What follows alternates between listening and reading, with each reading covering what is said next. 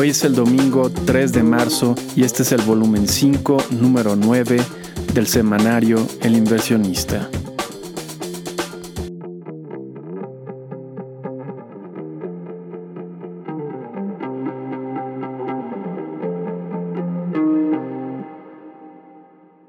Fue una semana de pocas noticias económicas internacionales. El cálido invierno no solo afecta a México, el precio del gas natural estadounidense se ha reducido a mínimos de las últimas décadas. El sector manufacturero chino volvió a contraerse por quinto mes consecutivo.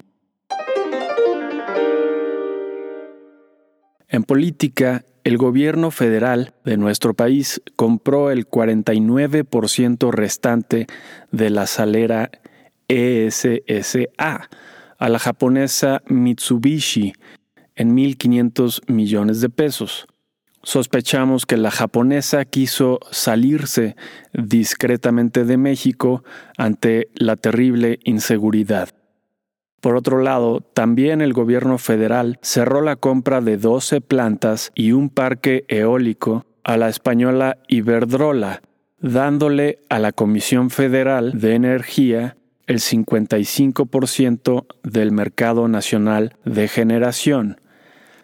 Se dio a conocer que México envió al gobierno de Cuba más de 7 millones de barriles en los últimos 14 meses, poco más de 8 mil millones de pesos.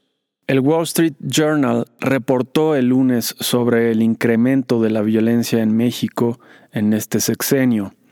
Entre otros datos, se menciona que los arrestos anuales cayeron de 21.700 en el 2018 a solo 2.800 en el 2022. Se habla también de que los asesinatos políticos fueron 355 el año pasado, frente a 94 en el 2018. Además, reportó que algunos cárteles actualmente fondean campañas políticas, además de eliminar a los contrincantes de sus aliados. A tres años de haber tocado un máximo debido a la pandemia, el Coneval informó que el porcentaje de la población con ingreso laboral inferior al costo de la canasta alimentaria aún no alcanza los niveles previos a la pandemia. La época de precampaña finalizó esta semana, con al menos 13 precandidatos asesinados en dicho lapso. El padrón de votantes suma casi 99 millones de personas. Una presa más se secó esta semana y tres apenas tienen el 1% de acuerdo con la Conagua. Son 210 las presas que existen en manos de la Conagua y la presa del sistema Cutzamala, que abastece al Valle de México, se encuentra al 30% de su capacidad aproximadamente. A nivel nacional, el porcentaje es de 46%. Naturalmente son algunas regiones y presas las que más han sido afectadas. Carlos Slim compartió primera plana en el periódico británico Financial Times, donde se le señalaba como alguien cuya posición monopólica y oligopólica en distintos sectores de la economía se ha visto beneficiado por el gobierno del presidente López Obrador.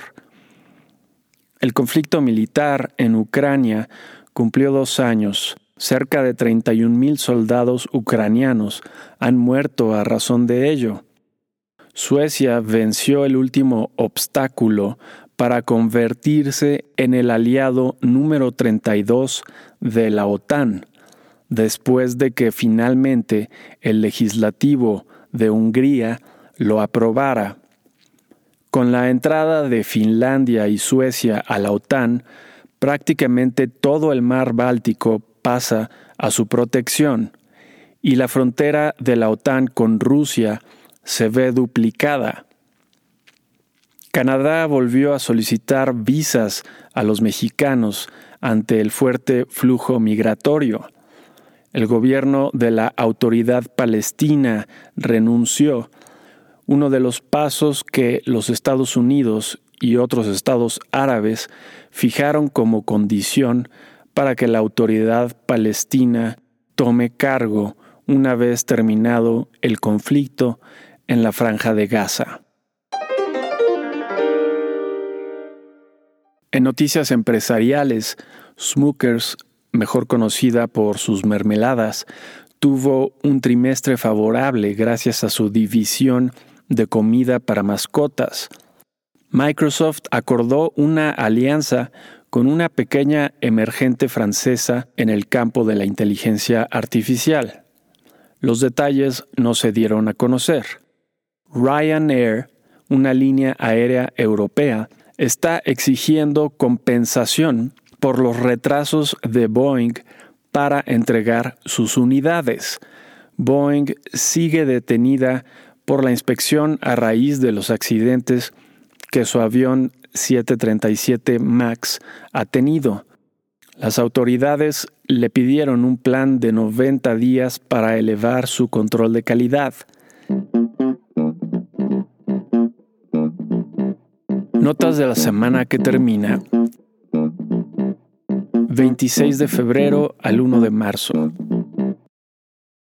En Estados Unidos, las ventas de nuevas casas para el mes de enero mostraron un crecimiento mensual de 1.5%. Las órdenes de bienes duraderos para el mes de enero se redujeron considerablemente, en 6.1% frente al mes previo. Las órdenes, excluyendo vehículos, retrocedieron solo 0.3%, lo que sugiere que la principal caída fue en las órdenes de vehículos. Nada bueno para México.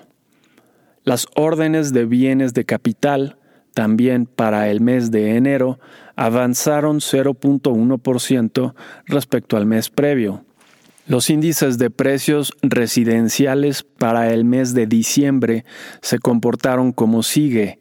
El Case Schiller mostró una inflación anual de 6.1% y el de la Agencia Federal mostró un aumento anual de 6.6%. Una imagen mixta sobre la dirección de estos precios, pues una inflación se elevó mientras que la otra se redujo. La confianza del consumidor para el mes de febrero mostró una ligera disminución de 110.9 a 106.7 puntos, algo que era de esperarse después del brinco del mes anterior. El preliminar del crecimiento de la economía durante el último trimestre del año pasado fue de 3.2% frente al trimestre anterior, y en términos anualizados. El gasto personal y el ingreso personal para el mes de enero aumentaron en 0.2% y 1% respectivamente frente al mes anterior. Las solicitudes de seguro de desempleo de la semana mostraron un ligero repunte después del bajo valor de la semana previa el índice de precios favorito de la Reserva Federal para el mes de enero mostró una inflación anual de 2.4%, una buena noticia que significa una ligera reducción frente al 2.6% del mes previo. El índice de gerentes de compra del sector manufacturero mostró una disminución considerable de 49.1 a 47.8. En reportes de utilidades, tuvimos entre otras empresas a Lowe's con una sorpresa positiva, Dell con una sorpresa positiva, Salesforce con una sorpresa positiva y Anheuser-Busch con una sorpresa positiva.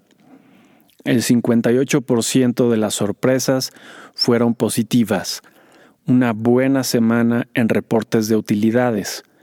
Con respecto a la semana pasada, el índice Standard Poor's 500 de la bolsa estadounidense avanzó 0.94%.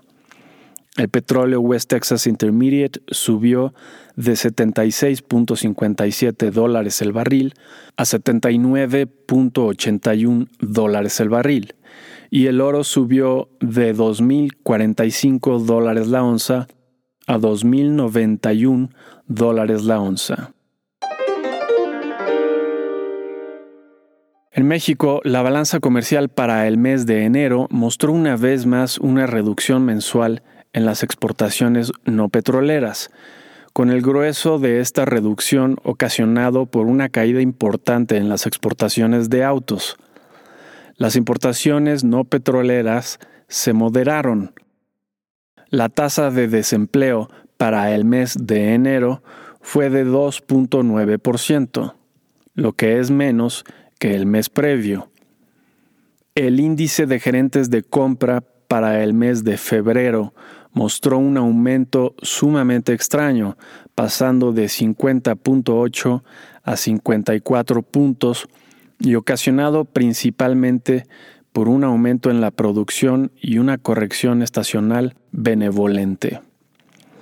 Con respecto a la semana pasada, el índice de precios y cotizaciones de la Bolsa Mexicana de Valores retrocedió 1.98% y el tipo de cambio bajó de 17.10 a 17 pesos por dólar.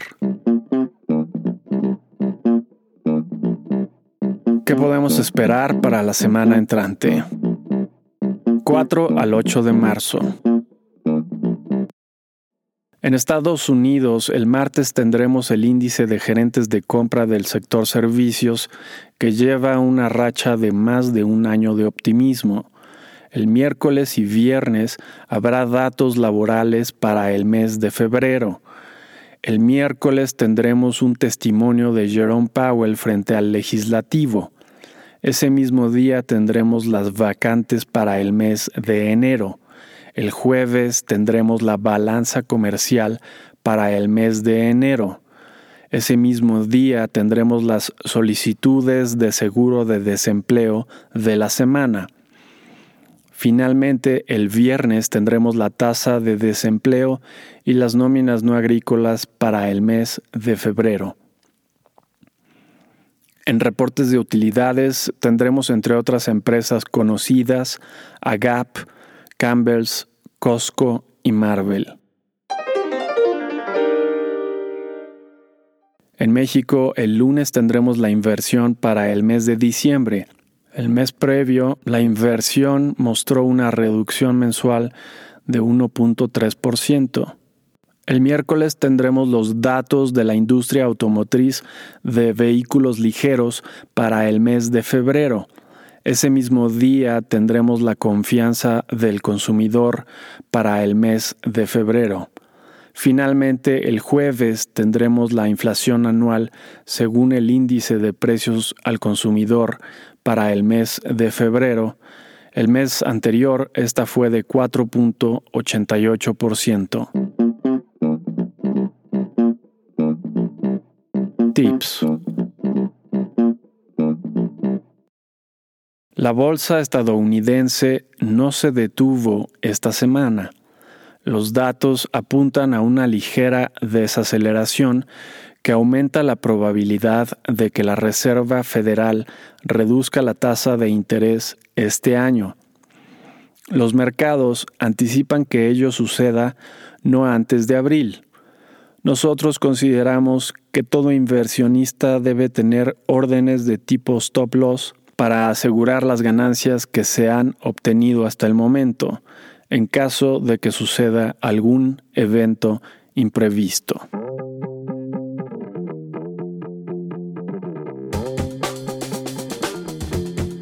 Y eso es todo para esta semana. Si te interesa consultar la versión completa, ver números anteriores o suscribirte para recibir el inversionista de forma gratuita, lo puedes hacer a través del sitio elinversionistaonline.com.